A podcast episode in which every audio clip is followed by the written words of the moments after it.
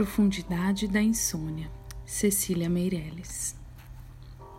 Na insônia feliz é que se conhece o aroma certo das fronhas, das madeiras, do ar, das sombras e se escuta o casual grito das aves, acordando como em parques de outros países, noutros séculos.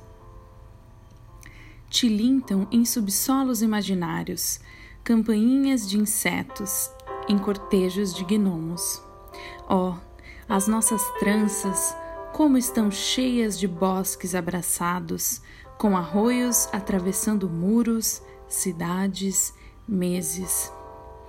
Insônia feliz, na silenciosa solidão humana. Insônia acesa sobre o tempo.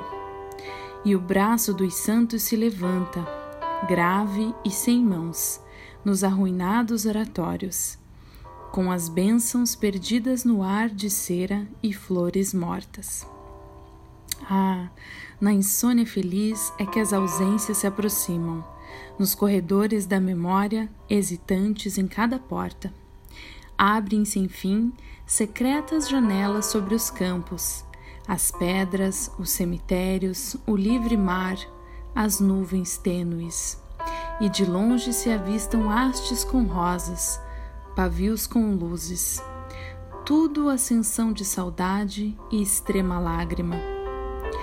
Na insônia feliz, mortos e vivos saem de casa, de braço dado, com seus ramos de perdão. Acenam, sorriem, cordiais e recíprocos, transparentes e imaculados, com suas auréolas de sol pálido. Em trapézios de seda, balança-se o peso dos infortúnios, e as feras mansamente brincam em jardins de cristal. Na insônia feliz, sente-se o orvalho, a pétala, a asa, a altura do céu, com seus andares superpostos, a vigilância do universo sustentando seus abismos.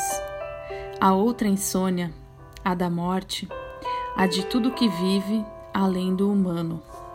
A espantosa vigília magnética e eterna, de alto a baixo. Na insônia feliz, nossas horas são episódios subterrâneo de humildes enterrados, vagamente rastejando, com mãos de cinza que tateiam o ar, o momento, as almas. Enquanto, mas de onde? Sobe em redor uma inteligível música.